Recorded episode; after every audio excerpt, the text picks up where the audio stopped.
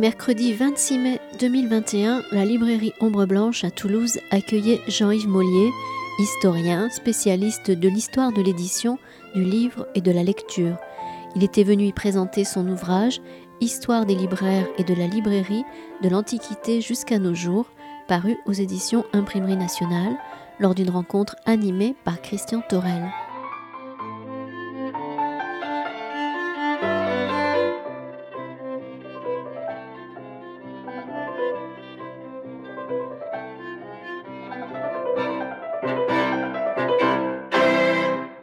Merci euh, d'être euh, nombreux ce soir, dans la jauge évidemment, jauge qui nous est imposée, donc merci d'être euh, en tout cas présent pour cet entretien avec Jean-Yves Mollier. Je vais d'abord procéder à quelques remerciements d'usage. D'abord, tout le DAM, le département archives et médiathèques, qui nous a soutenus dans, dans cette initiative, l'agence régionale livre et lecture d'Occitanie, bien que nous soyons en marge de l'Occitanie dans cette ville, mais il faut, bien se, il faut bien dire que malgré tout, nous y sommes. Et puis les éditions Actes Sud qui permettent cette soirée euh, avec Jean-Yves Mollier. Bon, évidemment, euh, en premier lieu, je vais remercier Jean-Yves Mollier. Cette fois-ci, vous n'êtes pas venu en compagnie de l'abbé Bethléem, euh, comme c'était le cas une des dernières fois. Je vous aime mieux sans l'abbé qu'avec l'abbé. Mais bon, voilà. En tout cas, je vais citer cet abbé Bethléem pour ce, livre qui s'appelait La mise au pas des écrivains et que vous étiez venu présenter en 2014. Ça m'amène à, parler de quelques-uns de vos anciens travaux. Si je comprends bien, quand même, c'est autour de Kalman Levy que vous avez travaillé, en tout cas, j'imagine peut-être pas travaillé, mais c'est votre première publication en 1984. En 1988, très fort travail chez Fayard autour de l'argent et les lettres. Et puis la Biographie de Louis Hachette, en 99, toujours chez Fayard, entre autres. Hein, je, saute des étapes. Édition Presse et Pouvoir, toujours chez Fayard en 2008. La mise au pas des écrivains en 2014. Et euh, La corruption parlementaire, qui est un, un livre qui vous a amené aussi à faire d'autres rencontres. Voilà, en tout cas, on voit que toutes les questions liées à, aux finances, à l'argent. Ces questions ne vous sont pas étrangères. Vous, êtes euh, professeur émérite d'histoire contemporaine euh, à Paris-Saclay, Versailles. Vous êtes fait une, une grande spécialité de l'histoire de l'édition, du livre, et évidemment pour le coup de la lecture. Alors j'oublie peut-être ces, trois éditions que vous aviez dirigées euh, aux, éditions de la dispute. Où va le livre? Voilà, donc euh, bah, nous, nous allons voir avec vous euh, où va la librairie peut-être. Bon, en, tout cas, on va, on va commencer, si, vous me le permettez. je crois que je vous l'ai dit au téléphone, je, je vais essayer de, de proposer des, questions un peu transversales pour ne pas vous amener à, dire comment ce, livre est et de quoi il est, de quoi il est fait, parce que de fait, euh, il épouse un peu l'histoire et l'évolution du métier euh, ici représenté par, euh, par moi-même. Mais je vais quand même commencer par le tout début parce que je trouve que ça peut être une très belle introduction que de remonter aux, temps anciens avec la lecture d'un épigramme de Martial très bel épigramme que, bon, consacré euh, de façon un peu curieuse à, la, à ce qui pourrait être l'ancêtre de la librairie. Donc c'est publié en 80 après Jésus-Christ. Toi qui veux qu'à la ville ainsi qu'à la campagne, partout mon livre t'accompagne et voyage avec toi dans de lointains climats. Sur tes rayons, laisse les grands formats. Fais-en plaite d'un exemplaire écrit en menu caractère, bien réduit, bien compact, et dont le parchemin tienne aisément dans une seule main. Pour t'éviter la fatigue inutile de parcourir tous les coins de la ville, écoute et dirige tes pas au temple de la paix, près celui de Pallas. Tu te verras, après ce court voyage, chez l'affranchi du docte Secundus, qui, pour tes cinq deniers au plus, Secundus, il aurait dû faire la rime, s'empressera de te livrer l'ouvrage.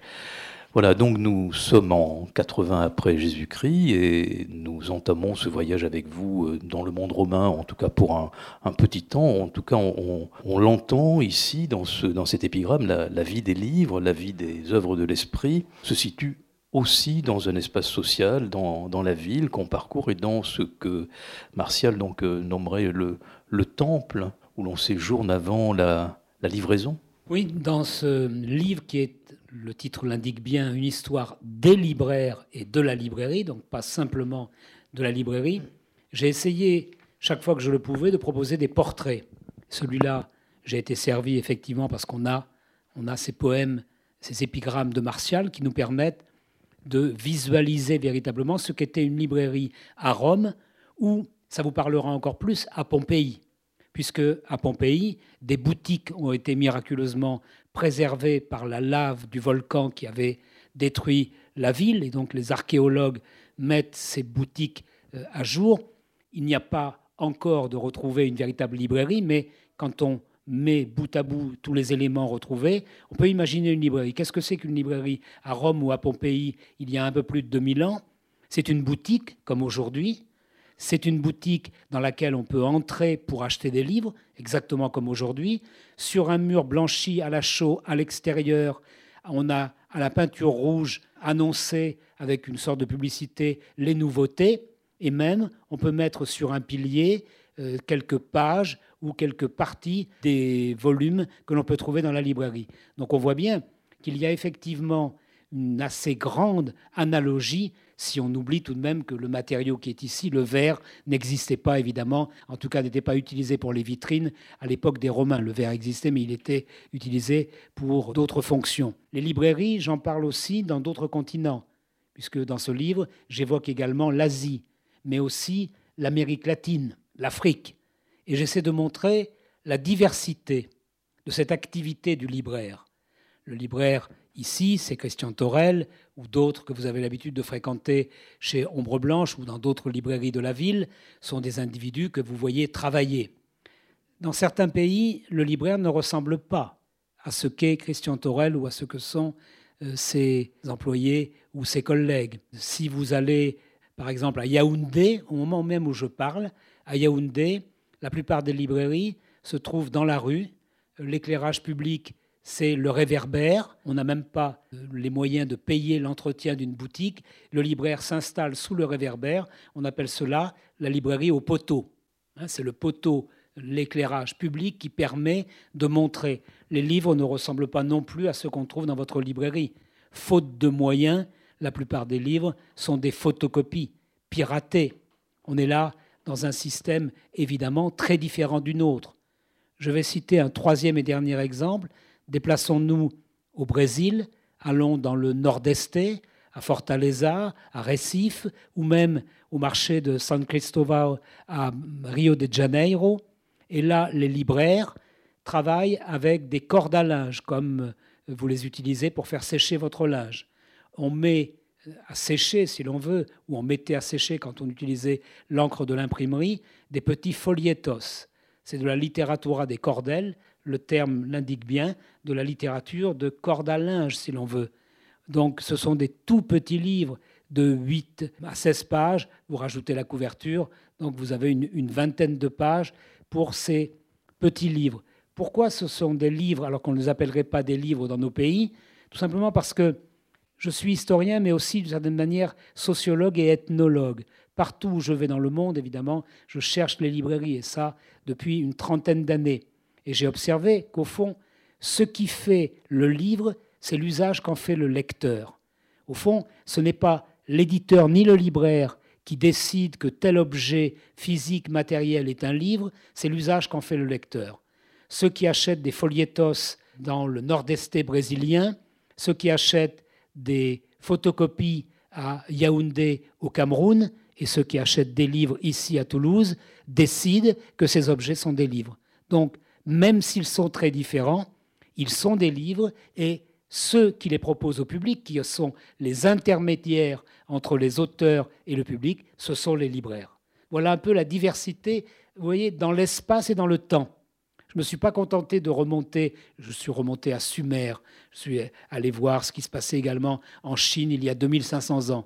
Mais au-delà des repères historiques, j'essaye aussi de montrer la diversité de cette géographie du livre et de la librairie. J'ai essayé de, prévoir quelques questions transversales et en fait la première pourrait reprendre des, termes que l'on a dans, un des vers de, cet épigramme, qui pour tes cinq deniers s'empressera de te livrer l'ouvrage.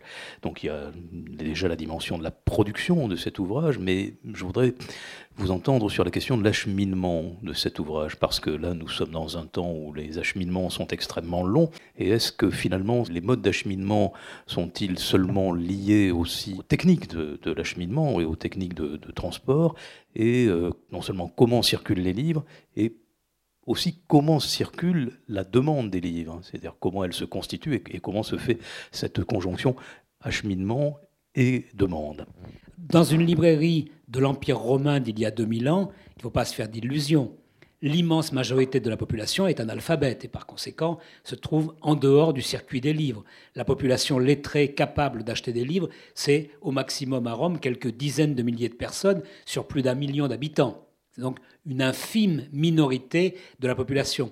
C'est de celle-là dont on a conservé le plus de traces, tout simplement parce que c'est celle-là dont parle Sénèque, dont parle Cicéron, dont parle Martial, dont parlent les écrivains. Mais il ne faut pas hein, se faire d'illusions. Alors l'acheminement, restons un instant à Rome. Le libraire, c'est souvent un esclave affranchi qui a lui-même des esclaves copistes, puisque on n'est pas évidemment dans une imprimerie du type de Gutenberg, ça, ça viendra à partir de 1450, on est avant, on est donc à l'époque de la copie un écrivain écrit un manuscrit sur parchemin, avant c'était sur papyrus ou sur d'autres supports, restons avec le parchemin, ce parchemin, il va être ensuite recopié en 5, 10, 15, 20, 30 exemplaires. Donc, plus la librairie est grande, plus il y a d'esclaves copistes qui vont reproduire. L'acheminement, il se fait donc directement de la librairie qui est en sorte un atelier de copistes et qui proposent les manuscrits. Chacun aura donc un exemplaire copié à la main. Alors, en même temps, ces manuscrits, ils ne restent pas seulement à Rome, ils circulent dans tout l'Empire romain. On en trouve par exemple dans la Gaule de l'époque, on en trouve à Narbonne, on en trouve à Lyon, on en trouve dans toutes les parties de l'Empire romain. Il y a donc bien une diffusion de ces textes, et s'il n'y a pas de véritables libraires diffuseurs, il y a bien des hommes qui en assument les fonctions. Donc, d'une certaine manière, ils sont aussi des libraires diffuseurs. D'autres pourraient être qualifiés de distributeurs. C'est ceux qui prennent ces copies, qui les emportent par bateau, par euh, charrette, par carriole, par tous les moyens disponibles à l'époque. On a des gravures dans l'Empire romain qui montrent effectivement des libraires circulant en bateau sur les fleuves pour aller aux foires régionales du livre, car il y avait des foires du livre il y a 2000 ans en Chine, comme il y en avait évidemment dans l'Empire romain, ou comme il pouvait y en avoir ailleurs. Donc on voit bien comment cet acheminement correspond à un stade évidemment où le, livre est produit strictement à la main. Si on saute 1500 ans plus tard, à peu près, hein, je simplifie, lorsque Gutenberg avec l'atelier de production, travaille, lui, avec deux types d'ouvriers. Les ouvriers qu'on qualifiera, nous, de typographes, ceux qui prennent les caractères dans les casses et qui les mettent pour imprimer la page, et puis les ouvriers pressiers qui vont faire mettre la plaque de plomb en rapport avec la feuille ancrée et qui vont donner le livre tel que nous le connaissons. Grâce à Balzac, on peut illustrer avec le bestiaire, les ouvriers qui travaillent sur la presse sont des gros costauds, sont des ours. Et ceux qui prennent les caractères un par un dans les casses, ils sont très agiles, ce sont les singes. Et ben voilà, eux ne sont pas directement des libraires, mais le libraire, c'est celui qui les emploie, c'est Gutenberg. Le libraire, c'est plutôt ce que nous appellerons, nous, un imprimeur. Du coup, le libraire au XVe, au XVIe siècle, c'est plutôt le commerçant en boutique, on retrouve toujours la boutique, qui va, lui, diffuser non plus les manuscrits copiés à la main dans l'Empire romain ou copiés dans les scriptoria, euh, dans les monastères pendant le Moyen Âge, mais qui va lui faire circuler des textes véritablement imprimés. Si vous regardez attentivement les premiers livres imprimés par Gutenberg, vous êtes, si vous l'avez fait, très surpris, car vous ne voyez pas la différence avec un livre manuscrit. On a l'impression qu'effectivement, la Bible à 42 lignes, elle aurait pu être produite dans un atelier par des religieux qui auraient à la main calligraphié chacun des caractères. L'imprimerie, au départ, elle imite le manuscrit tout simplement parce que le marché, c'est le marché du manuscrit. Et donc, il va falloir que le livre imprimé s'introduise dans ce marché. Voilà un peu comment circulent toutes ces productions. J'ai envie de rester un instant sur le fait que les animaux sont évidemment les auxiliaires des libraires. Car si on voit bien avec Christian Torel le personnage du libraire en boutique qui donc transcende les périodes depuis au moins 2000 ans, il y a un autre libraire qui, lui, n'est pas sédentaire, mais il est nomade, c'est le libraire colporteur. Et il a joué un rôle fondamental dans le transport des livres manuscrits ou des livres imprimés d'un point à un autre. Il y a les colporteurs qui ne s'éloignent pas trop du lieu où ils résident, et puis les colporteurs qui vont très loin. Et c'est eux qu'on va retrouver aussi dans les grandes foires du livre. Donc les animaux, l'âne, le cheval, le buffle en Asie, bien d'autres animaux de trait ont été utilisés par les libraires pour transporter la marchandise. Et naturellement, les carrioles, les charrettes, et puis ensuite euh, bah, le train, l'avion, demain peut-être la fusée, euh, si des hommes s'installent dans l'espace, et ont envie de lire. Apparemment, l'astronaute français Pesquet a emporté de quoi lire. Donc, vous voyez que même dans l'espace, le livre demeure présent. Peut-être dites-nous quelques mots de ce qui est fixé, soit dans la copie du manuscrit, soit dans les premiers livres de Gutenberg. C'est comment cette diffusion, lorsqu'on part de Rome jusqu'à Narbonne, est-ce qu'il y avait une transformation progressive? Est-ce qu'on sait s'il y avait une transformation progressive du premier texte au fur et à mesure que le texte avançait, qu'il était copié euh, de Rome à Narbonne? Alors, les spécialistes des manuscrits sont capables de voir des différences d'une copie à une autre. De la même manière d'ailleurs que les livres qui sortent des premiers ateliers d'imprimerie au XVe siècle, ce qu'on appelle les incunables, sont à la fois semblables et dissemblables. Semblables, ils ont été faits de manière artisanale, mais il y a des pages blanches.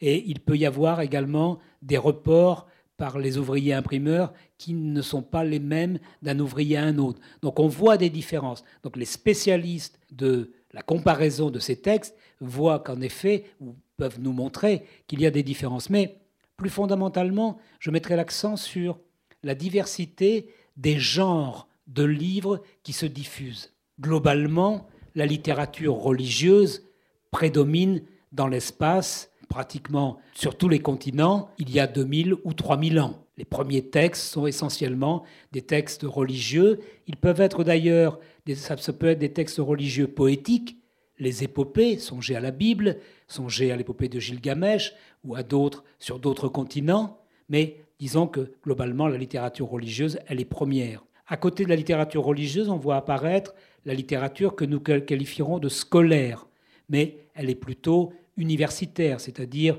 c'est le droit et la médecine qui vont, à côté des facultés de théologie, s'installer dans les premières universités au XIIe, XIIIe, XIVe siècle. Et à partir de là, eh bien, on produit des livres pour cette demande sociale, à la fois des euh, juristes et des médecins. Les juristes, je reste un, un instant, parce que c'est par la copie des parties de manuscrits que, avant même l'invention de Gutenberg, on a accéléré en quelque sorte la production de textes. En effet, à Bologne, on voit apparaître au XIIe siècle ce qu'on appelle la peccia, c'est-à-dire littéralement la partie d'un manuscrit qui est copiée, recopiée, parce que chaque étudiant n'aura pas le manuscrit complet, ça coûte beaucoup trop cher évidemment, il n'en aura qu'une toute petite partie. Et lui-même peut devenir d'ailleurs un copiste pour réduire l'achat, le coût de ses achats. Donc on voit bien littérature religieuse,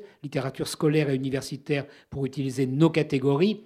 Les belles lettres, c'est-à-dire la littérature, viennent après, c'est-à-dire essentiellement à partir du XVIe ou du XVIIe siècle. Mais les grands siècles de la littérature, c'est le XIXe siècle et le XXe, bien entendu.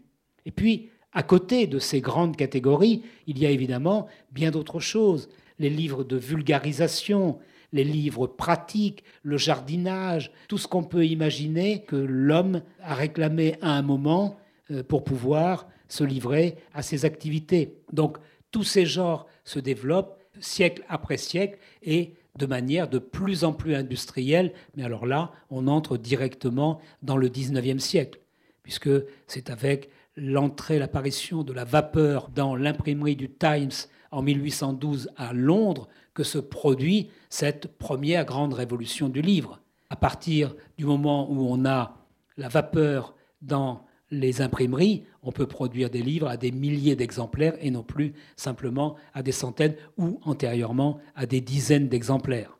Et puis, on peut prendre un exemple d'ailleurs très simple. En 1867, lors de l'exposition universelle de Paris, l'imprimerie Paul Dupont imprimera en une nuit la totalité des catalogues qui vont être vendus dans l'exposition. On voit bien que là, on est entré évidemment dans ce qu'on appelait encore il y a peu la révolution industrielle. Je vous propose quand même qu'on stationne encore un tout petit peu dans les débuts de cette imprimerie et, donc, euh, revenir à ces problèmes de, enfin, à ce que j'évoquais de problèmes d'acheminement et de plutôt, on va dire, de circulation. Vous avez évoqué euh, les incunables, la tradition de l'imprimerie va s'installer dans des grandes villes. Évidemment euh, Paris, mais surtout Venise, Lyon, Bâle, Amsterdam, Genève. Et ça circule. Ça circule, ça se produit, ça s'exporte. Et pour pouvoir s'exporter mieux, sans doute faut-il conjugué avec euh, peut-être une langue. Vous parliez des religieux, donc au début, nous sommes dans un usage euh, commun du latin. Le latin, c'est la lingua franca, c'est la langue, c'est l'anglais d'aujourd'hui. Pas l'anglais littéraire, l'anglais basique. C'est une langue véhiculaire. On l'utilise parce que, effectivement, on se comprend. Certains puristes, certains latinistes parlent même de latin de cuisine. Hein pour montrer qu'en effet, ce n'est pas le latin le plus classique. Mais ça permet à chacun de se comprendre. Les étudiants de l'époque sont aussi mobiles que les étudiants d'aujourd'hui. Lorsque les, technocrates de Bruxelles ont inventé le système Erasmus, qui est très bien d'ailleurs, qui vous permet de circuler, ils ont prétendu qu'au fond, avant, ça n'existait pas, mais c'est évidemment une vue de l'esprit. Les étudiants ont toujours circulé. Hein. Ils circulaient d'un pays à un autre car les frontières étaient beaucoup plus ouvertes qu'elles ne le sont aujourd'hui.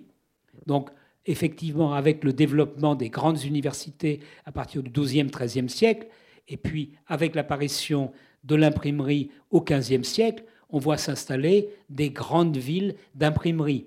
Et on voit également s'installer dans le paysage les grandes villes de foires européennes du livre ou de foires chinoises, mais on parlera simplement des foires. C'est Francfort, un peu plus tard, ce sera Leipzig, et puis on reviendra au XXe siècle à Francfort. Mais il y a des grandes foires à Lyon, il y en a en Italie, il y en a un peu partout. Les grandes villes d'imprimerie, à celles que vous avez citées, j'ajouterai Anvers, avec Plantin. Plantin, c'est intéressant. C'est un Français, il vient de la Touraine, et il va faire l'essentiel de sa carrière à Anvers, où il y a aujourd'hui un magnifique musée Plantin. C'est un des plus grands imprimeurs des débuts de l'imprimerie. Ces villes, avec le latin, permettent effectivement aux humanistes de circuler d'un pays à un autre, de se comprendre.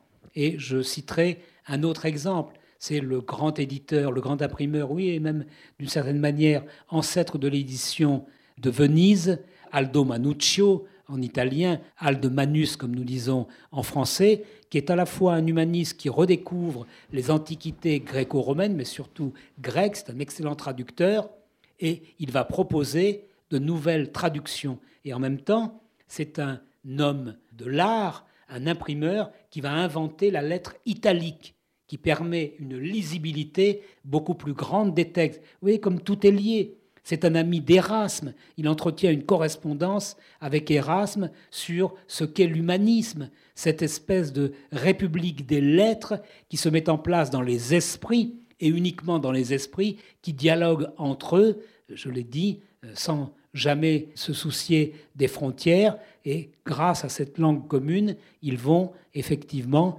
pouvoir se comprendre et s'entendre.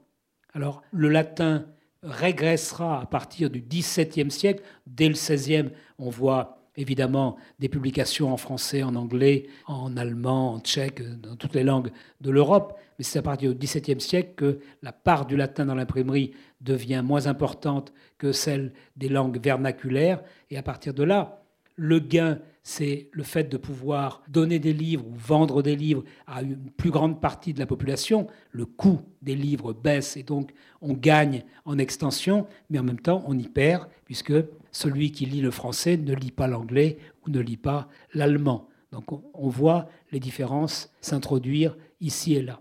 Mais en même temps, j'insiste sur le fait que le nombre de libraires augmente. Par conséquent, dans une économie qui propose des livres à un prix plus bas, on peut effectivement jouer sur l'alphabétisation plus grande de la population.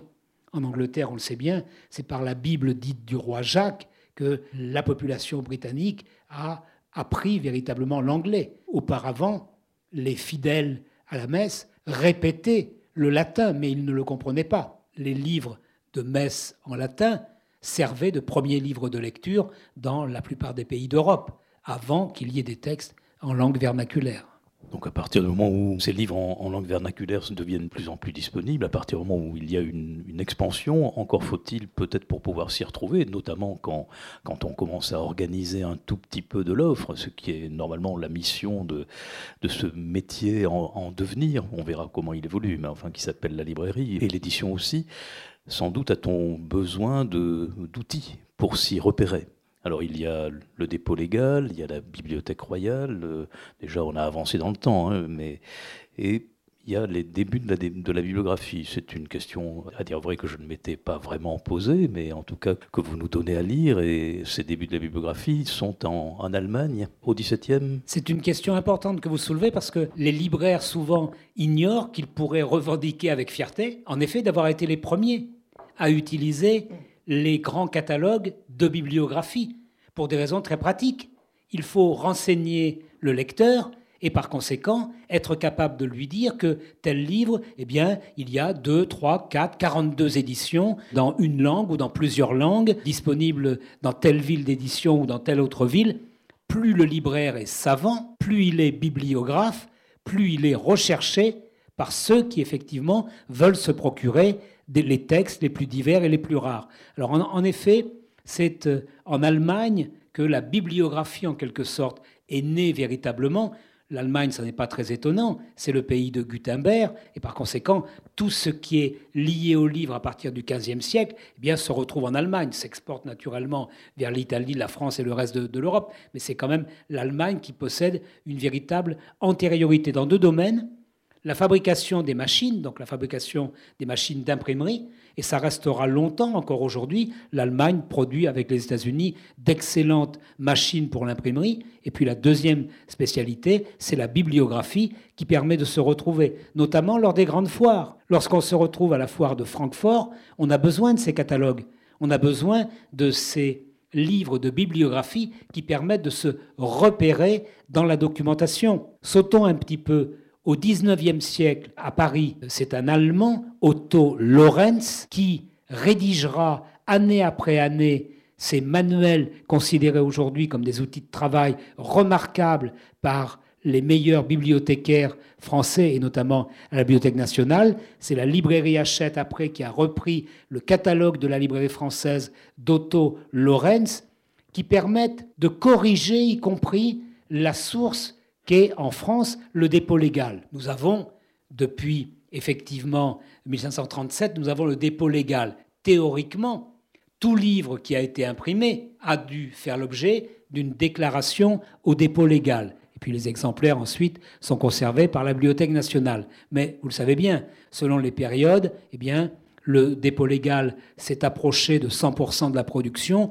ou au contraire est descendu vers 20 ou 10% de la production dans les périodes troublées. Le catalogue de la librairie française d'Otto Lorenz permet de suppléer les carences, de compléter et donc de retrouver des livres qui n'existent même plus dans les rayonnages de la Bibliothèque nationale et dont il n'y a pas la trace au dépôt légal. C'est donc un outil extrêmement précieux et les Allemands l'ont exporté vers les États-Unis, vers l'Angleterre, vers la France, vers l'Italie, vers l'ensemble des autres pays du monde occidental. En effet, la bibliographie, à côté de l'antiquariat, le livre ancien, le livre ancien qu'on pourrait appeler aussi le livre d'occasion, mais c'est pas tout à fait le livre d'occasion. Le livre d'occasion, il est censé coûter moins cher que le livre neuf, alors que le livre ancien peut coûter beaucoup plus cher que le livre neuf, tout simplement parce qu'il est rare.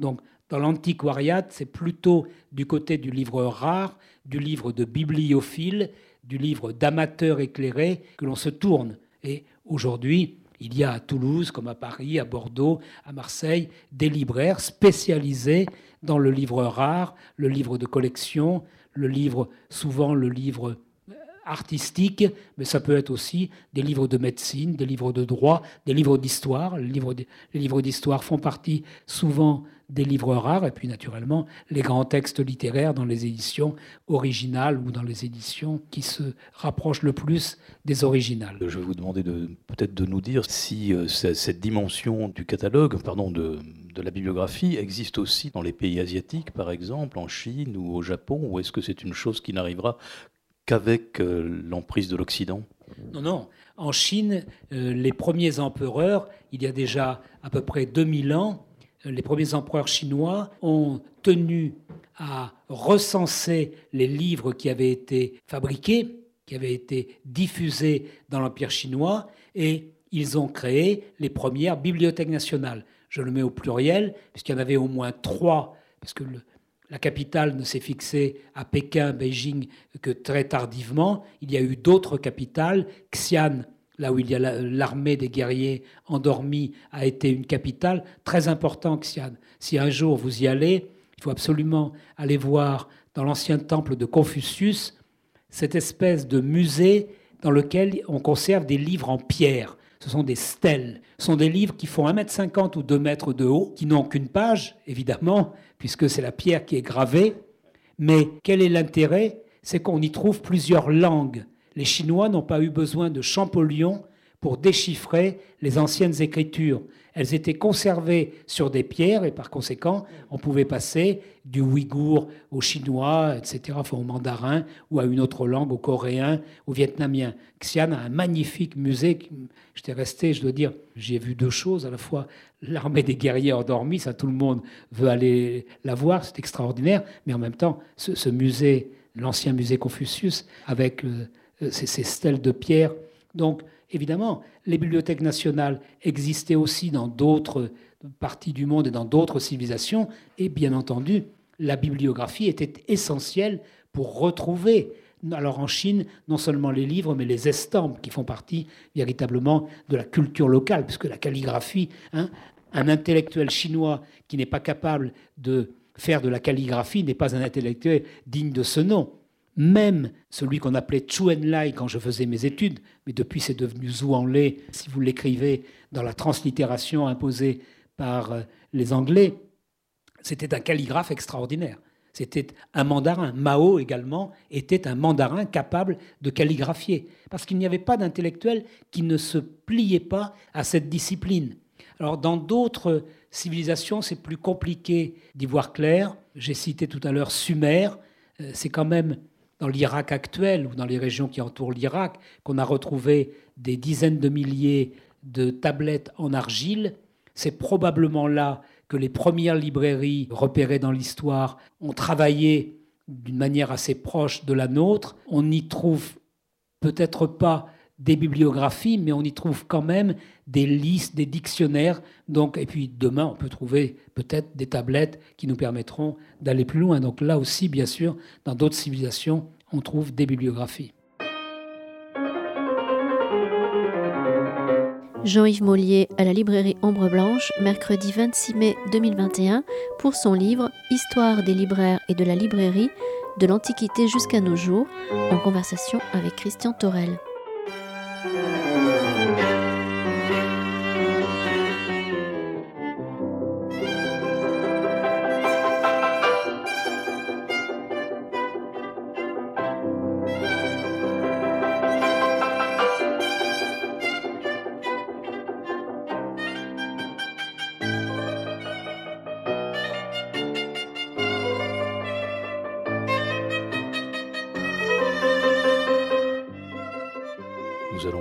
Dans le temps et puis revenir de la Chine à, un Occident et par exemple euh, en France ou euh, comme en Europe, comme, dans, comme en Allemagne et euh, peut-être en, Italie, les, professions qui, à un moment donné, se sont euh, structurées autour de l'édition, édition, librairie, de nouveau se, séparent. Hein. La librairie va prendre la figure qu'elle a aujourd'hui, notamment ici en France, mais je crois aussi en Allemagne. Cette dimension de la bibliographie, elle peut se transformer tout simplement en usage aussi de catalogue. Et est-ce qu'on sait déjà comment les libraires qui petit à petit prennent leur autonomie euh, usent de ces bibliographies? Est-ce qu'il y a des, catalogues imprimés? Est-ce que finalement on peut commander un peu à n'importe qui Ou est-ce que depuis la province euh, on peut facilement commander à Paris Est-ce qu'on a des traces de ces, de ces... Oui, on a des traces et c'est notamment le fait des grandes foires.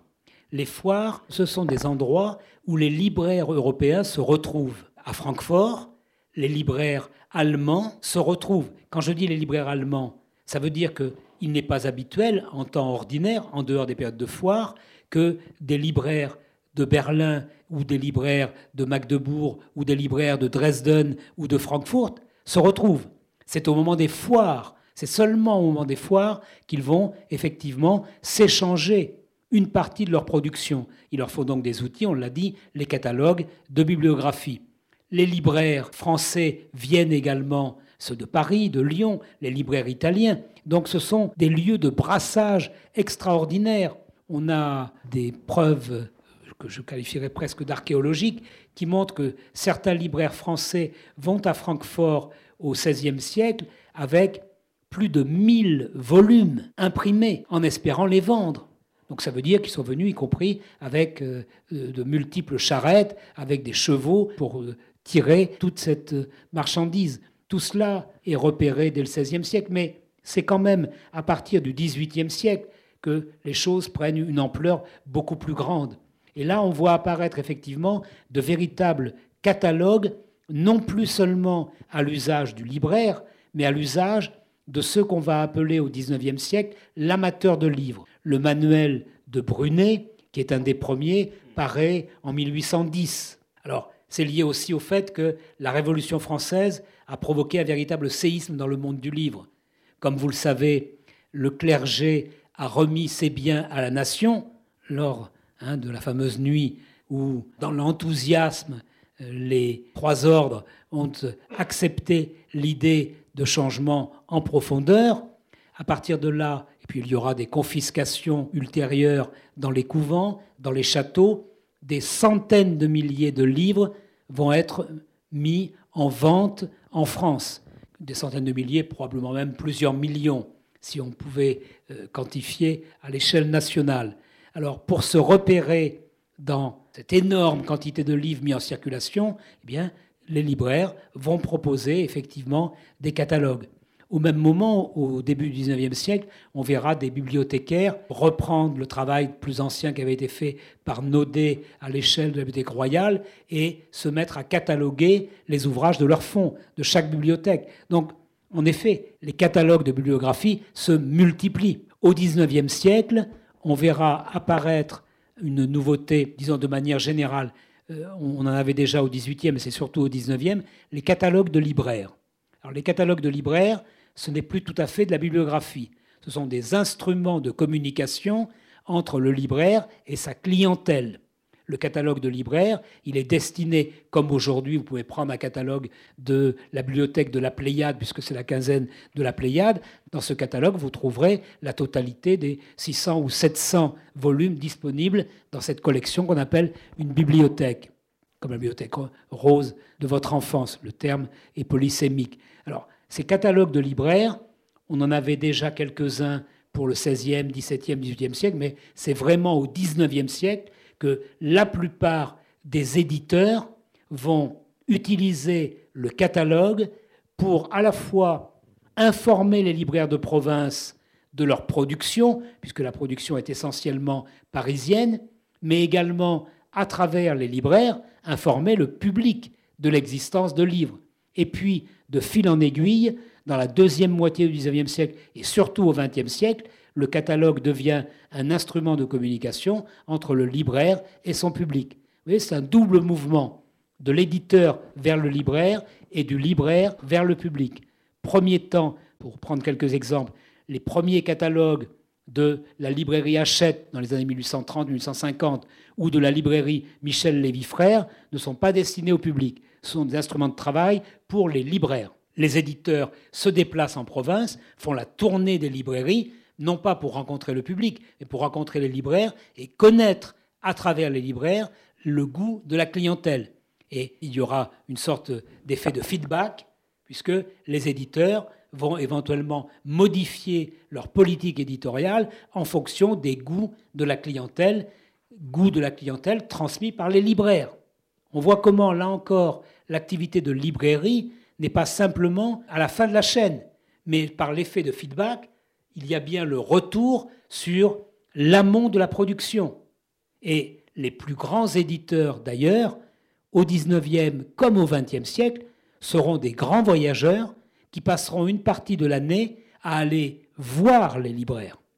Ça, Christian Torel pourra nous dire s'il y a encore beaucoup d'éditeurs qui se déplacent, comme le faisait Michel Lévy. Michel Lévy, j'ai retrouvé la correspondance avec ses frères pour l'année 1847, sa première grande tournée en province. 1847, il dort une nuit sur cinq dans un lit. Et les quatre autres nuits, il dort soit dans des wagons de chemin de fer, il y a quelques villes qui sont reliées par le chemin de fer, soit dans des bateaux, soit dans des diligences.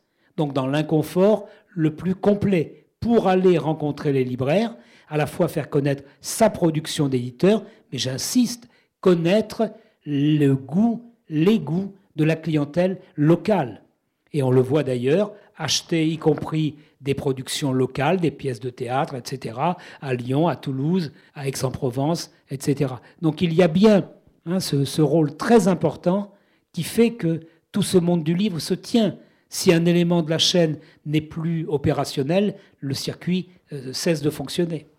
Pour répondre à cette question, oui, on a quelques visites. Euh, elles sont malheureusement parfois trop espacées, mais là, par exemple, en juin, on a beaucoup de visites d'éditeurs. Je pense qu'ils viennent essentiellement visiter quelques grandes librairies. Ils vont à Bordeaux, ils vont à Toulouse, ils vont à Lyon, et ça s'arrête un peu là. Hein. Ces visites protocolaires que moi j'ai connues d'ailleurs au début des années 80 ou à la fin des années 70, elles, elles se sont aujourd'hui beaucoup espacées. Nous avons ici la chance de pouvoir encore recevoir des éditeurs, mais disons que cette tradition s'est largement perdue, comme d'ailleurs euh, la tradition que vous, que vous évoquiez des catalogues de libraires, parce que finalement il y a deux types de catalogues de libraires. Il y a celle que j'ai connue et que j'ai pratiquée à la fin des années 70 par des sélections de livres pour informer notre clientèle déjà, on va dire, dans une production qui était déjà assez importante, mais cette production, elle a été multipliée quasiment par quatre depuis euh, que j'exerce ce métier.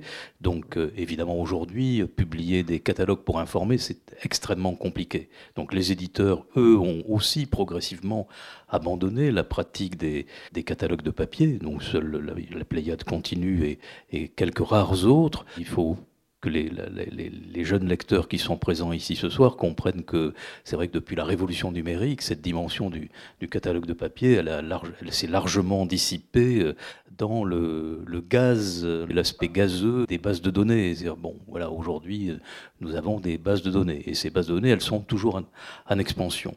Et Finalement, le catalogue de libraire aujourd'hui, c'est plutôt celui de l'antiquariat. D'ailleurs, j'ai été très agréablement surpris que vous donniez une place aussi importante à cet antiquariat, mais évidemment, les catalogues de papier de libraires patentés qui ont des vraies qualités, ce sont des qualités qui sont aussi dans des espaces limités, évidemment. Je suis à la fois attaché, bien sûr, à toutes ces formes du passé, mais en même temps, je suis assez admiratif devant cet outil qui est le catalogue Electre, qui permet quand même... Hein, il est formidable. Ça permet à tous les libraires de France et de Navarre qui acceptent de payer, attention, qui acceptent de payer un abonnement qui est relativement onéreux. Voyons bien tous les aspects. Mais à tous les libraires qui l'acceptent, d'avoir accès à la totalité des livres disponibles. Un peu plus de 700 000. Hein. C'est la, vraie base de données. C'est la, Princeps. Lorsque un client entre dans une librairie qui a donc cet instrument de travail euh, à portée de la main, il a entendu parler d'un livre, il ne connaît pas le titre exact ou vaguement l'auteur. Ça permet avec une recherche assez rapide au libraire, 9 fois sur 10, d'arriver euh, au livre qui était recherché, et donc éventuellement, s'il n'est pas disponible, de le commander immédiatement et de l'avoir dans un délai relativement court. C'est la version numérique de ce dont nous disposions, évidemment, qui était nettement moins pratique, qu'on appelait les, livres disponibles. moi, j'ai travaillé pendant euh, plus de 20 ans euh, avec des, des, documents sur papier. il fallait de temps en temps se mouiller le doigt pour tourner les pages. C'était des milliers de pages à consulter. Je continue sur des choses qui sont un peu transversales, parce que nous nous, sommes rencontrés à, diverses reprises sur cette, cet anniversaire des 40 ans de la loi sur le prix unique. On ne va pas y revenir, mais si cette, euh, cet anniversaire a une certaine importance, et si la loi sur le prix unique a une, une importance aujourd'hui capitale dans les, les, métiers que nous faisons, ces métiers de la librairie et de l'édition, pour autant, peut-être souvent on oublie que la question de la fixation du prix des livres euh, ne s'est pas juste trouvée euh, au détour de la pratique de la FNAC il y a un peu plus maintenant, pratiquement une cinquantaine d'années, et de, ce que ça a nécessité ensuite comme réglementation. En fait, le prix des livres est une question qui est débattue presque depuis les peut-être depuis les débuts de l'imprimerie ou au moins, au moins depuis le XVIIIe siècle? Oui, et au moins, je dirais, depuis le XIXe siècle. Vous avez raison, on, pourrait voir dans le fait que les divers formats de l'encyclopédie permettent effectivement d'avoir une gamme de prix. On tombe en gros, la première édition in folio de l'encyclopédie, elle est euh, au-dessus de 1000 livres, et la dernière, celle qui est en in-octavo, est à 225 livres. Donc ça, c'est le 18e. Mais c'est surtout au 19e siècle que les éditeurs vont finalement se mettre d'accord sur, au fond, trois prix principaux des livres. Il y a le beau livre qu'on appelle in-octavo, c'est le format d'un roman euh, en première édition encore aujourd'hui. Il est à 7 francs 50, autour de 35 à 40 euros d'aujourd'hui. Il y a un deuxième format plus petit, plus proche de nos livres de poche, c'est le format IN 18, avec un prix de vente à 3 francs 50. Là, on est plutôt entre 15 et 20 euros. Et puis, au début des années 1850, une baisse du prix du livre intervient de manière drastique. On garde ce petit format IN 18, mais on tombe au livre à 1 franc, c'est-à-dire 5 euros d'aujourd'hui. Songez qu'en 1857, on fête cette année, on va fêter en décembre le bicentenaire de la naissance de Gustave Flaubert. Comme Baudelaire, il était né en 1821. Eh bien, Madame Bovary a été publiée en 1857 dans la collection Michel Lévy à un franc le volume. Le roman était très gros, il y avait deux tomes, donc deux fois un franc pour l'équivalent de 10 euros d'aujourd'hui, le lecteur avait les deux tomes de Madame Bovary. Alors ça, c'est la situation avant la Première Guerre mondiale. Pour simplifier, dans les années 1880 à 1910, on voit apparaître des collections à des prix encore plus bas. Il y a de nouveau une, une concurrence. La guerre de 14 va introduire dans l'économie quelque chose qui n'existait pas, c'est l'inflation. Et à partir du moment où vous avez une inflation galopante qui s'introduit dans le quotidien, vous ne pouvez plus pratiquer une politique durable de prix. Quand vous allez sur les quais, d'ailleurs, vous trouvez pour les, livres des années 20 et 30, vous voyez euh, souvent plusieurs étiquettes collées les unes sur les autres, comme une sorte de palimpseste. Donc vous en enlevez une, par exemple le livre vaut 30 francs, 20 ou 30, puis vous enlevez l'étiquette, 24 francs, vous enlevez l'étiquette, 18 francs, 12 francs. On voit bien que les libraires s'adaptent à l'inflation. Alors, après la Deuxième Guerre mondiale, l'inflation va continuer, mais les éditeurs proposent et imposent aux libraires ce qu'on appelle la politique du prix marqué. En gros, c'est la politique du prix unique. Il n'est pas obligatoire, mais la quasi-totalité des libraires, de 1945 à 1978, acceptent ce système. 1979, février 1979, l'arrêté Monori le syndicat des libraires, très bizarrement, a négocié avec le ministère de l'économie le fameux arrêté Monori qui introduit la liberté des prix. En fait, les plus gros libraires français, je pense à celui qui en a été le père, Jean-Baptiste Delman, pensent qu'ils vont pouvoir liquider la moitié des libraires et qu'il ne restera plus en France que ceux qu'ils considèrent comme les bons libraires. Ils se trompent, et d'ailleurs, l'immense majorité des libraires protestent contre le système du prix libre donc introduit en 1979, et on voit apparaître, sous la double animation de Jérôme Lindon, le PDG édition de Minuit, et de libraire lyonnais, l'APU, l'Association pour le prix unique du livre. C'est cette association qui va être à l'origine du combat que va reprendre Jack Lang sur le plan parlementaire après la victoire à l'élection présidentielle de François Mitterrand en mai 81. C'est Jack Lang qui va porter la loi. Mais il y avait 700 libraires de l'Association pour le prix unique du livre qui étaient derrière, et puis un certain nombre d'éditeurs. La loi Lang est votée en août 1982 à l'unanimité du Parlement. C'est une des rares lois qui n'a eu aucune opposition politique. En revanche, les centres Édouard Leclerc, la FNAC, euh, Carrefour, Auchan, toutes les grandes surfaces ont violemment protesté en disant que c'était aller contre l'intérêt du consommateur.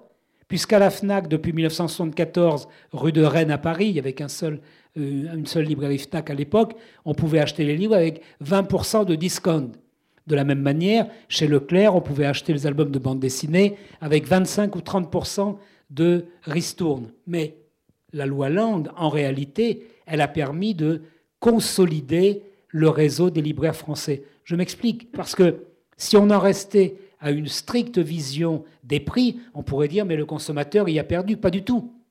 Quel était le but si la loi sur le prix unique n'avait pas été obtenue? Évidemment, dans un premier temps, faire baisser le prix, et puis dans un deuxième temps, le faire remonter, et le discount n'aurait même pas permis de retrouver les prix anciens. La loi Lang a permis d'éviter aux libraires français le sort qu'ont connu les disquaires français, qui ont disparu en moins d'une décennie, il y avait des, magasins où on achetait des disques dans toutes les villes de France. Il y en avait presque autant que des librairies. Grâce à cette loi, le tissu de la librairie française est demeuré très dense en France. Aujourd'hui, il n'y a pas une ville de 5000 habitants qui n'ait pas au moins une librairie. Alors il y a des zones qui en ont plus que d'autres, mais globalement, on trouve des librairies un peu partout et des librairies très différentes des librairies de jeunesse, des librairies euh, spécialisées dans le livre de poche, spécialisées dans le livre de médecine, le beau livre, etc., etc. Le livre d'occasion, dont on n'a pas parlé, mais qui existe également depuis l'Antiquité. Donc la loi Langue, on en fête cette année les 40 ans. J'imagine que vous avez participé à la fête de la librairie il y a quelques semaines. Dans le livre qui a été offert aux clients des, librairies ce jour-là, il y a cinq ou six articles qui retracent l'historique de cette loi langue. Il y a même une bande dessinée qui a été introduite et moi-même j'ai fait le chapitre permettant de, de reprendre l'historique. Ça a été un moment très important. Et le plus important, c'est peut-être le fait qu'elle s'est étendue à l'Europe. La France était pionnière, elle était regardée avec plutôt scepticisme, voire animosité par un certain nombre de pays membres de l'Union européenne. Et ils se sont presque tous ralliés à la loi Langue. Aujourd'hui, sur les 27 pays, il y en a plus de 20 euh, qui ont un régime de prix unique du livre. Donc, on peut dire véritablement qu'elle a fait ses preuves. J'ai dit à Jack Lang, ça lui a fait plaisir, qu'au fond, sa loi, elle est devenue un bien national. Tout le monde y est attaché, tous les Français. Et c'est probablement la plus grande réussite pour un ministre qu'au fond, se dire que s'il a attaché son nom à la loi, il peut en être fier, mais au-delà même de cela, le fait que le pays entier se reconnaisse dans une sorte de patrimoine, c'est-à-dire l'exception culturelle et le prix unique du livre, c'est la plus belle réussite que puisse rêver un ministre, quelle que soit par ailleurs son appartenance politique. Bon, je reconnais quand même votre optimisme euh, légendaire parce que c'était pas aussi évident. Hein.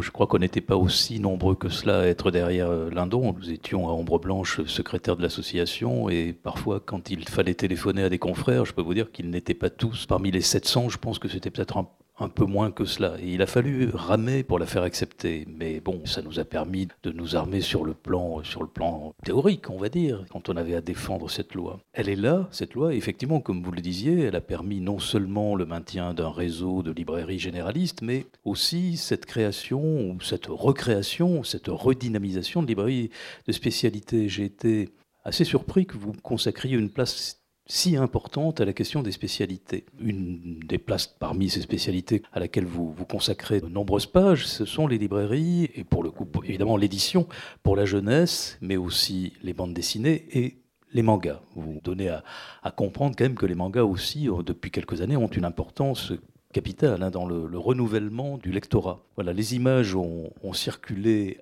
avant l'invention de l'imprimerie, on connaît leur importance notamment au Moyen Âge, entre le temps de l'humanisme et celui plutôt très récent de la bande dessinée, est-ce que vous pourriez nous dire quels furent les, modes d'existence et, les besoins de ces images imprimées? Est-ce que vous avez l'impression qu'aujourd'hui on est dans une espèce de, développement naturel et de l'importance de ces images? Vous savez bien, l'image, elle est probablement l'outil de communication le plus simple. J'ai dit tout à l'heure qu'à Rome, même à l'époque de l'Empire romain, il n'y avait pas plus que quelques dizaines de milliers de Romains capables de lire.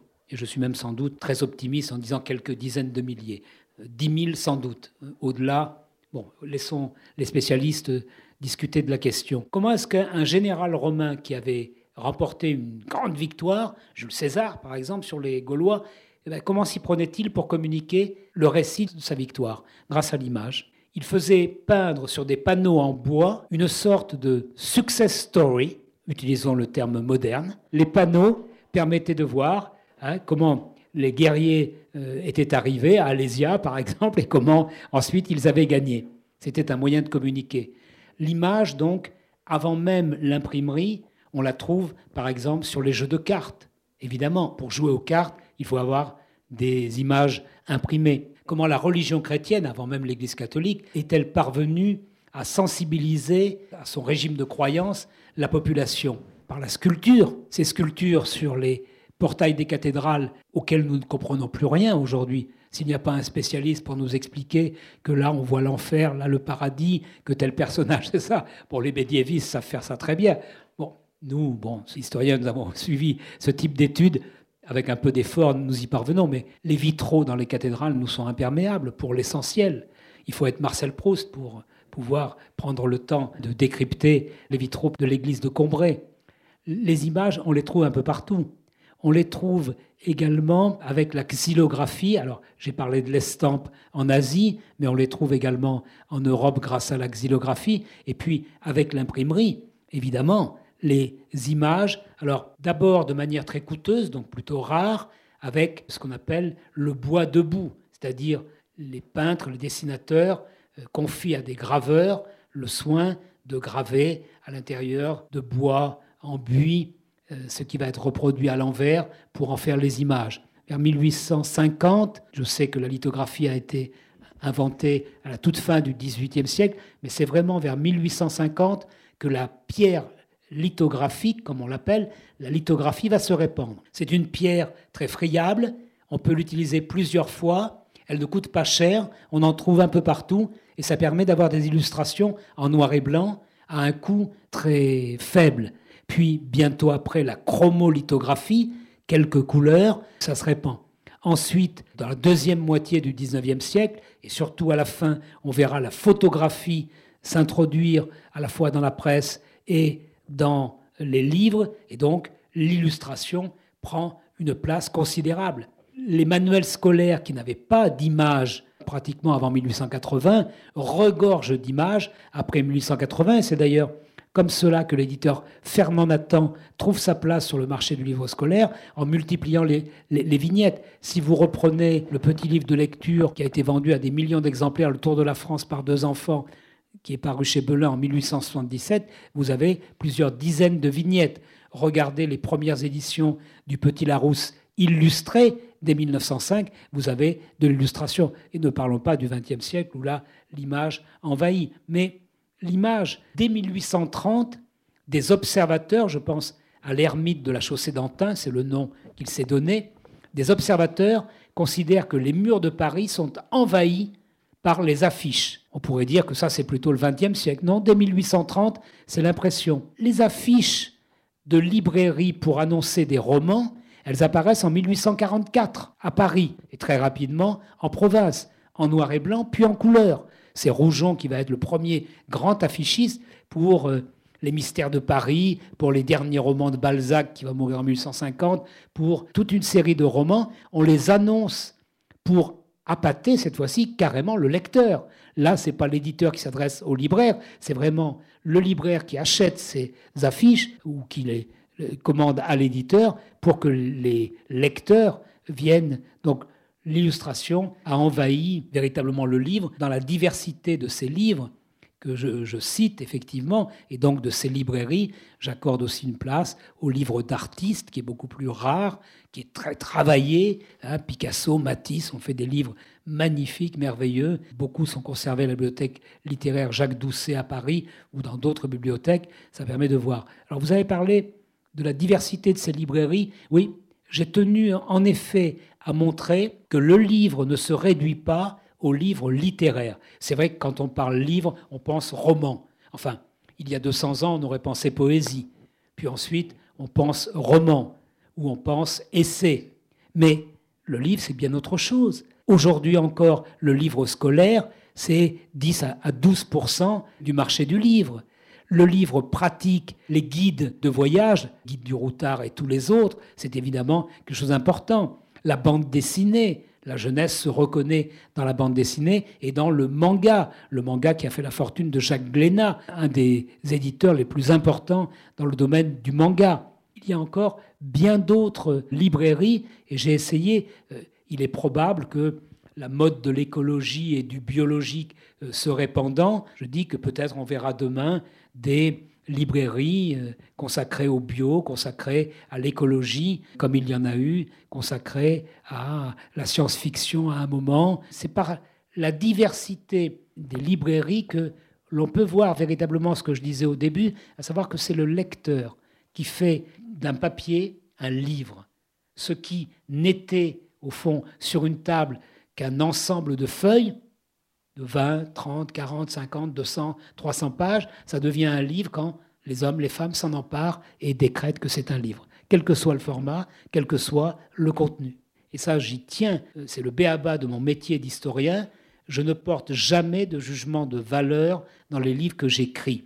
J'ai comme vous et comme tout un chacun des préférences. J'ai des goûts naturellement, mais j'essaie de ne pas les, les montrer. Vous devinez bien qu'un historien de mon âge a beaucoup de livres reliés, mais ce n'est pas parce que j'ai éventuellement une préférence pour tel type de livre que je vais imposer au lecteur, ce qui relève de ma subjectivité et qui n'a aucun intérêt à être, à être diffusé. Donc j'essaye de, de, bien montrer cette grande diversité.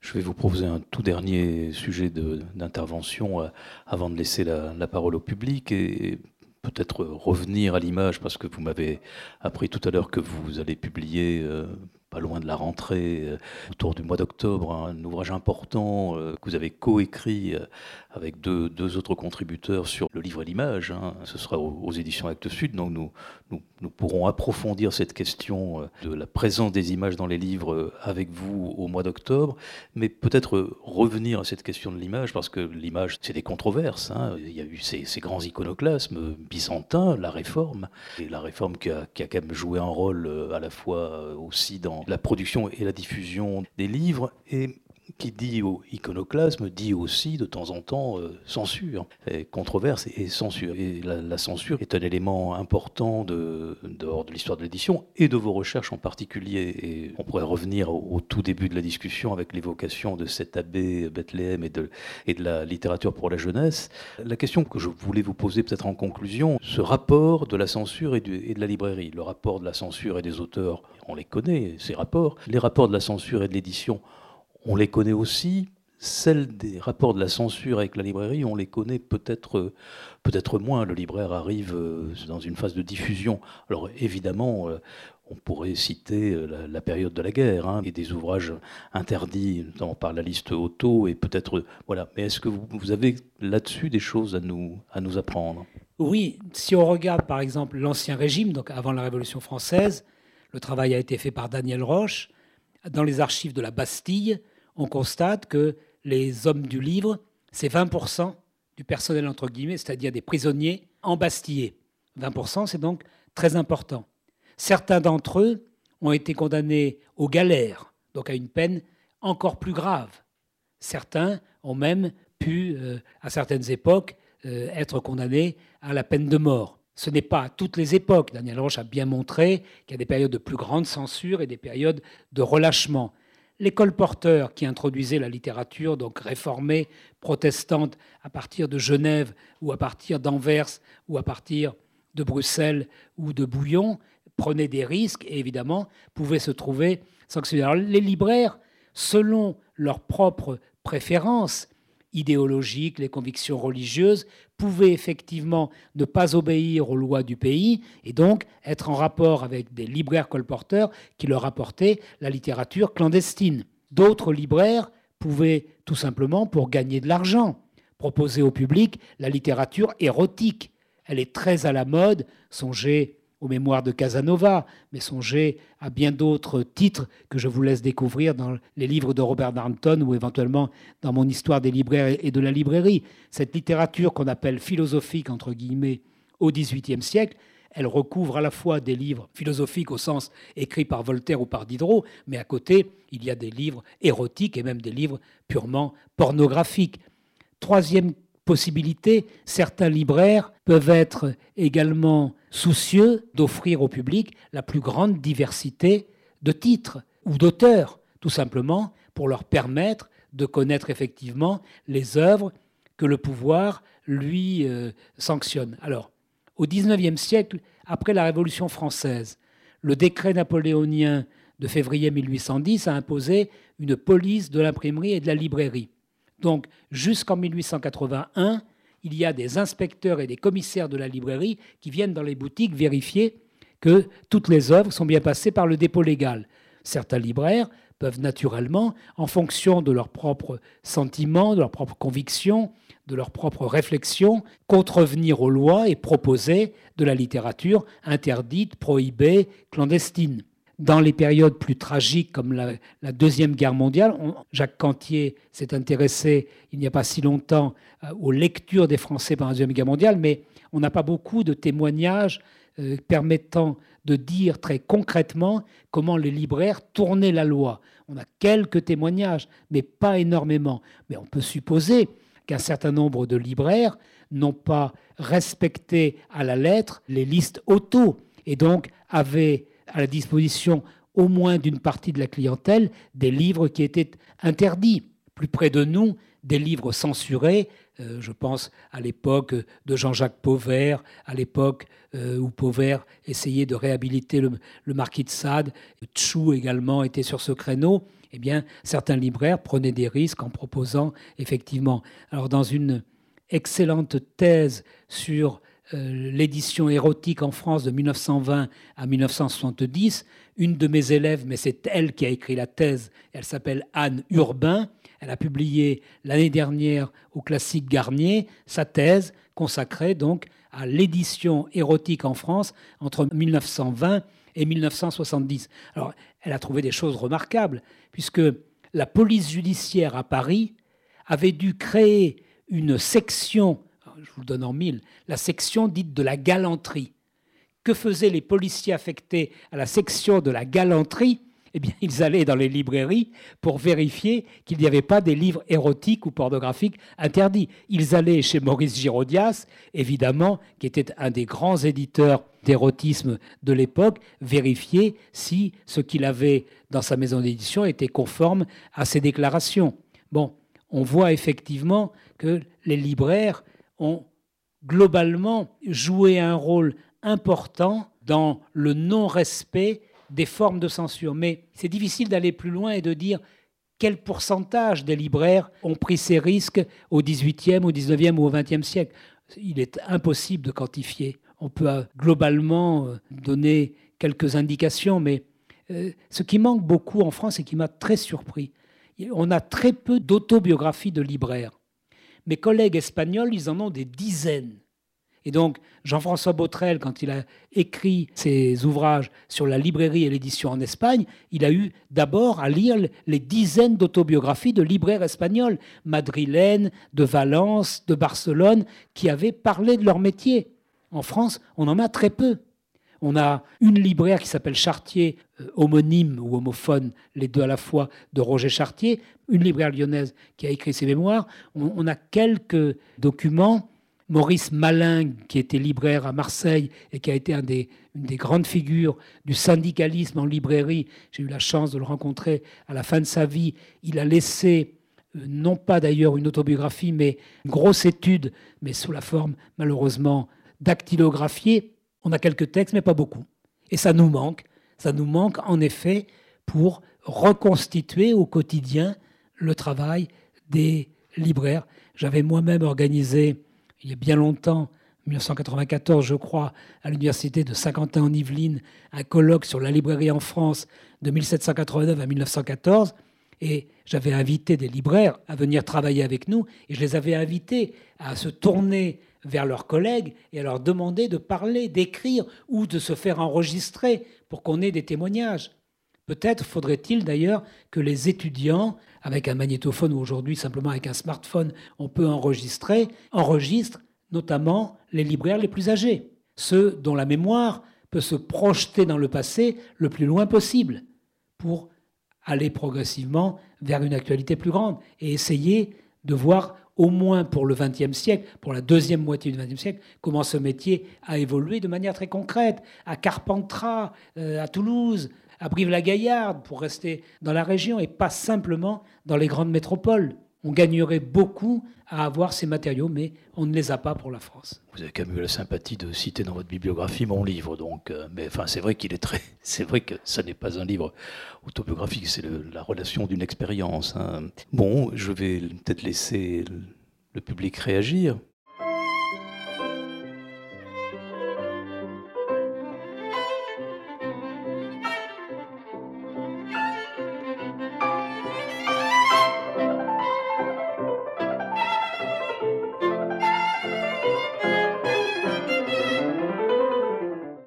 Je ne pouvais pas terminer ce livre sans aborder effectivement cette question qui est fondamentale. Les librairies virtuelles qui utilisent le facing en quelque sorte, hein, la mise à disposition du public des livres que l'on voit de manière virtuelle mais en même temps réelle, puisque euh, c'est la couverture en général qui est reproduite, voire la quatrième de couverture. Bien sûr que je l'aborde. J'aborde aussi la question de la riposte que les libraires ont pu organiser face à Amazon pour essayer de résister à ces marketplaces, ces places de marché qui prétendent donner davantage que les libraires et qui, en réalité, quand vous regardez les pages d'Amazon, c'est toujours les livres dont on parle, les best-sellers, les livres dont les auteurs sont les plus connus qui apparaissent dans les premières pages. Si on cherche bien, bien sûr, si on va à la page 25 ou à la page 42, on finira par trouver le livre que l'on cherche, mais, mais on s'est arrêté entre-temps. Donc oui, bien sûr, je parle de tout ça et j'incite en quelque sorte les libraires à se grouper. Il y a eu des expériences, y compris 1000librairies.com, hein, qui a avorté, mais l'idée était bonne, c'est se grouper pour avoir un catalogue le plus important possible et faire en sorte que le client comprenne qu'il peut commander virtuellement et puis revenir dans sa librairie pour obtenir le livre ou se le faire livrer s'il le préfère. La période de la pandémie a permis un débat intéressant. Un certain nombre de libraires ont refusé d'obéir aux dictats du syndicat de la librairie et ils ont continué à travailler alors même que les libraires n'étaient pas autorisés, je pense aux deux mois de fermeture en mars-avril de l'année dernière, mais il y a plusieurs centaines de libraires en France qui, sous la forme du click and collect, du téléphone, chacun avec sa manière, ont continué à rendre un service. Et vous avez vu que, eh bien, dans la dernière période, le livre a été déclaré un produit essentiel. Ce qui fait, croyez-moi, mourir d'envie nos collègues étrangers. Moi, les Brésiliens, les Américains m'écrivent en disant mais, mais quelle chance vous avez de vivre en France. Le livre, un produit essentiel. Les Mexicains voudraient bien avoir la même chose. C'était en quelque sorte la compensation par rapport à la période où le livre avait été euh, exclu des commerces qui avaient le droit d'ouvrir. Moi-même, j'étais monté volontairement au créneau dans l'organe de la profession Livre Hebdo en disant qu'il était scandaleux d'ouvrir les jardineries et de fermer les librairies et que si vraiment on considérait que les Français étaient un peuple de crétins qui préféraient jardiner et manger des légumes plutôt que de lire, alors que l'heure était grave. Et je n'ai rien contre le jardinage, mais comprenez bien, je demandais juste que les librairies soient ouvertes comme les jardineries, mais pas les uns sans les autres. Les quincailleries étaient ouvertes. Je comprends bien que beaucoup de Français ont profité de cette période de confinement pour bricoler. Mais enfin, d'autres avaient envie de lire des livres de bricolage et puis de lire des romans. Alors, sachant votre goût des jardins, vous voyez, j'ai mis une photo de, de jardinier euh, dans, la page concernant le débat de ce soir que nous allons peut-être euh, clore. Vous avez un mot de conclusion, Jean-Yves Mollier, peut-être? Bah, Peut-être vous dire ce que j'ai lu pendant la période de confinement. J'ai commencé par lire La peste d'Albert Camus, puis Le journal de la peste de Defoe, puis Un hussard sur le toit de Giono. Puis ensuite, j'ai repris les trois grands romans de Kafka, en me disant qu'on était entré dans une ère euh, folie complète. Et donc j'ai relu Le Château, Le Procès, La Métamorphose. Et puis après, je me suis dit, il y a bien longtemps que je n'ai pas relu ce qu'on appelait Guerre et paix dans ma jeunesse, et qui était devenu La guerre et la paix, mais c'était le même roman, 1600 pages en Pléiade. Bon, ça m'a pris une bonne semaine. Et puis ensuite, bah, j'ai repris les Balzac, les Zola. Pendant deux mois, je lisais 15 à 16 heures par jour quand je n'écrivais pas. Et au fond, c'était merveilleux. Vous avez fait la même chose. Tous, nous avons redécouvert, tous ici, nous sommes des lecteurs, mais nous avons probablement davantage lu encore pendant cette période de confinement parce que nous sentions bien que le monde d'abord traversait une crise grave, incontestablement, qu'il n'y avait pas de solution miracle pour en sortir et qu'il fallait peut-être essayer de réfléchir plus en profondeur qu'à d'autres époques. Donc voilà comment j'ai supporté le confinement en faisant comme Christian Torel mon heure de marche quotidienne comme dans la cour d'une prison. Enfin, on avait droit à un kilomètre. Dans la cour des prisons, ils ont un peu moins. Mais en, gros, c'était ça, on avait droit à une heure pour marcher et on en profitait pour sortir. Vous voyez, ça aurait été la chose vertueuse de ces deux mois de confinement où nous ne pouvions pas aller en librairie, c'est qu'on a retrouvé la dimension de nos bibliothèques. Et peut-être moi, si vous me permettez, la librairie, c'est formidablement important, à la fois pour euh, rendre présents des livres qui sont de toute éternité, et puis rendre présentes toutes les nouveautés que l'on nous donne à lire tous les jours. Mais peut-être plus encore que les librairies, je crois que les bibliothèques personnelles sont vraiment les choses les plus importantes à constituer. Donc si j'avais une chose moi à vous dire, c'est pour poursuivre ce que vient de dire Jean-Yves Mollier, faites chez vous venir Kafka, Tolstoï et puis euh, tous les écrivains que, que nous aimons tous, et y compris ceux qui n'existeront que demain. Voilà, merci à tous et bah, bon appétit et attention, 21h, euh, la police est là.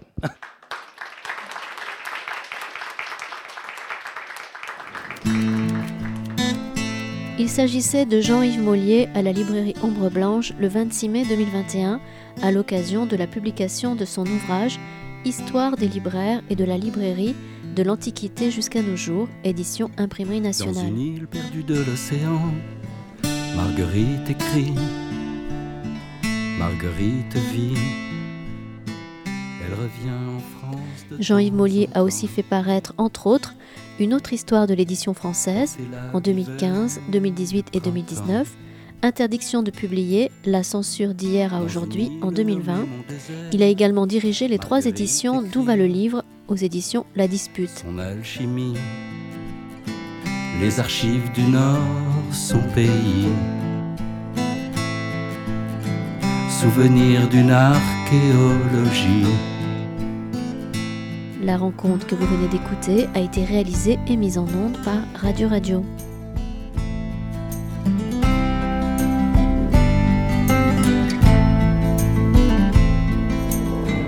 Dans les vagues brisées du Gulf Stream, Marguerite écrit, Marguerite lit les vélins jaunis des Romains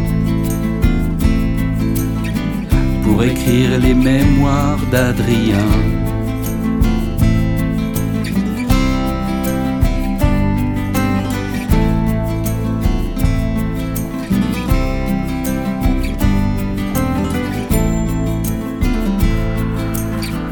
Dans une île perdue de l'océan, Marguerite écrit, Marguerite vit elle revient en France de temps en temps. Signé Yourcenar, ses romans. Elle revient en France de temps en temps. Signé Yourcenar, ses romans.